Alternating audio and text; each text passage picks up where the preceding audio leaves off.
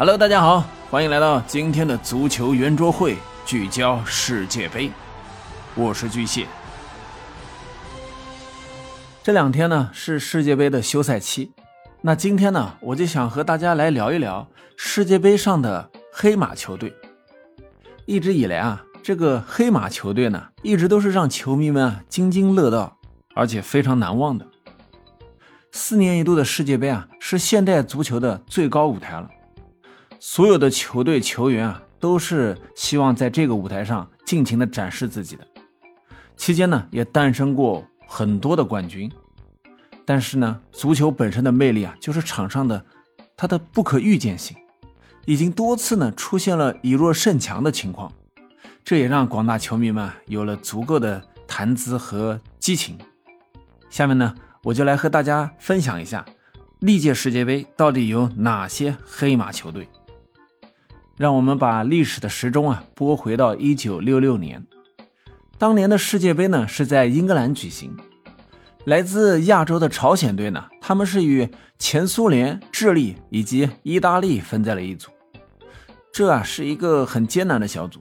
朝鲜队呢在首场比赛中啊，他们就输给了前苏联队，但是呢，他们却在随后啊战平了一九六二年世界杯的季军智利队，而他们最大的奇迹。是在米德尔斯堡战胜了两届世界杯冠军意大利队，攻进了制胜进球的朴斗一呢，是朝鲜队创造奇迹的最大功臣。在随后的四分之一决赛中呢，他们是遇到了葡萄牙队，但是朝鲜队开场就以三比零领先。不过可惜啊，由于经验上的不足啊，他们被葡萄牙的传奇前锋尤西比奥独中四元，最终呢是被逆转了。但是呢。八强已经是当时亚洲球队参加世界杯的最好成绩了。后来呢，有这样一部纪录片，叫做《人生的赛事》，讲述的就是朝鲜足球在一九六六年世界杯上的黑马故事。它总共在十一个国家和三十个电影节上上映过。显然，那是一段值得铭记的历史，也是一段值得回忆的历史。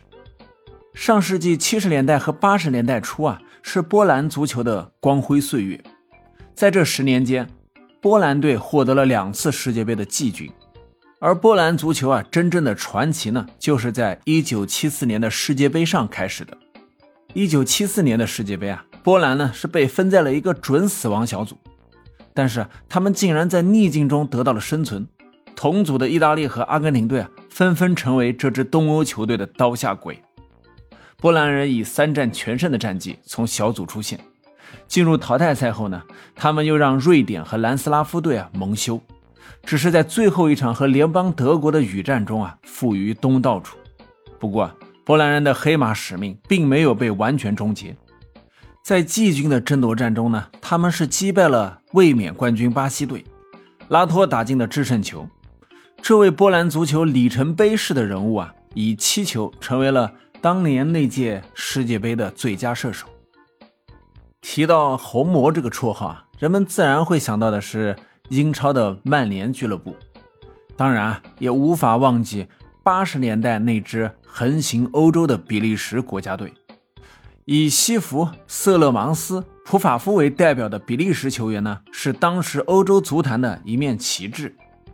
凡是马拉多纳的球迷啊，脑海中呢必定会浮现球王在一九八二年西班牙世界杯上面对比利时六名防守球员的经典画面。四年后的墨西哥世界杯，马拉多纳完成了一统河山的伟业。巧合的是呢，比利时在半决赛中正是败在了马拉多纳的脚下，才结束了自己的黑马使命。那届世界杯上，比利时在小组赛中步履蹒跚。仅以第三名勉强晋级了十六强，但进入了淘汰赛后的红魔却彰显了自己黑马的本色。他们在八分之一决赛中同苏联狭路相逢，虽然别拉洛夫啊上演了帽子戏法，但前苏联还是在加时赛中呢以三比四负于比利时。然而八强呢并不是比利时在那届世界杯上的记号，通过残酷的点球大战，他们击败了西班牙，杀入了半决赛。第四名。也是他们在世界杯历史上的最好成绩。世界杯的揭幕战有的时候就是冷门的温床。一九九零年六月八日，喀麦隆队在意大利世界杯揭幕战上呢爆出了冷门，非洲雄狮啊居然凭借着比耶克的进球，以一比零战胜了由马拉多纳领衔的阿根廷队。不鸣则已，一鸣惊人。黑马的威力绝不是只体现在一场比赛上。喀麦隆在战胜了卫冕冠军后啊，又击败了罗马尼亚，以小组第一率先出线。一九九零年六月二十三日啊，喀麦隆与哥伦比亚在世界杯八分之一决赛相遇，这也是世界杯历史上的一个经典的比赛。哥伦比亚名将伊基塔在禁区外卖弄脚法，老将米拉大叔啊断球后轻松破门。喀麦隆就此成为了第一支闯入八强的非洲球队，而被人看好的哥伦比亚呢，则只是止步十六强。但在四分之一决赛中呢，喀麦隆以二比三败给了英格兰。莱因克尔的梅开二度啊，结束了喀麦隆人的黑马之旅。呃，都说啊，一夫当关，万夫莫开。那么，如果是十一夫当关呢？一九九四年的美国世界杯。保加利亚首发十一人的名字都以“夫”结尾，人们因此把他们称为“十一夫”。而这些球员呢，当时啊几乎都在欧洲最顶尖的俱乐部效力，像斯托伊奇科夫、科斯塔迪诺夫、巴拉科夫、莱切科夫，都给了球迷啊留下了深刻的印象。九四年的保加利亚队呢，为保加利亚足球书写了辉煌的历史。尽管呢，他们首战就输给了尼日利亚队。但大比分战胜希腊后啊，他们又再接再厉，击败了阿根廷队，以小组第二的身份出现。在随后的战斗中呢，他们点球大战淘汰了墨西哥，在八强战中又以二比一击败了卫冕冠军德国队，达到了一个前所未有的高度。只可惜啊，在半决赛，他们败给了如日中天的巴乔率领的意大利队，无缘最终的决赛。一九九八年的法国世界杯啊。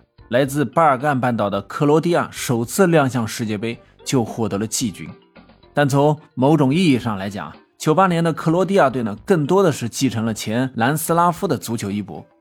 尽管在小组赛中啊负于阿根廷队，但凭借着对牙买加和日本的胜利呢，克罗地亚队还是顺利的闯进了十六强。而在他们的八分之一决赛的对手啊，也是一支来自东欧的球队罗马尼亚队，最终依靠苏克的点球。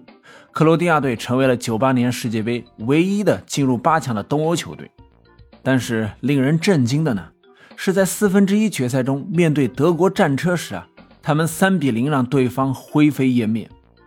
如果不是图拉姆在半决赛灵光闪现啊，也许克罗地亚这匹黑马能够将奇迹一直上演下去。毫无疑问，七场比赛攻进六球的苏克呢，是克罗地亚夺得季军的最大功臣。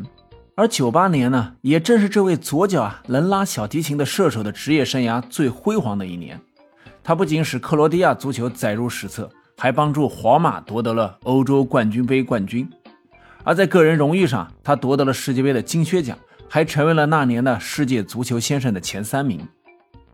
至于九八年之后的世界杯呢，又有哪些黑马球队呢？我们明天继续。感谢您的收听，欢迎关注、订阅、评论，我们明天见。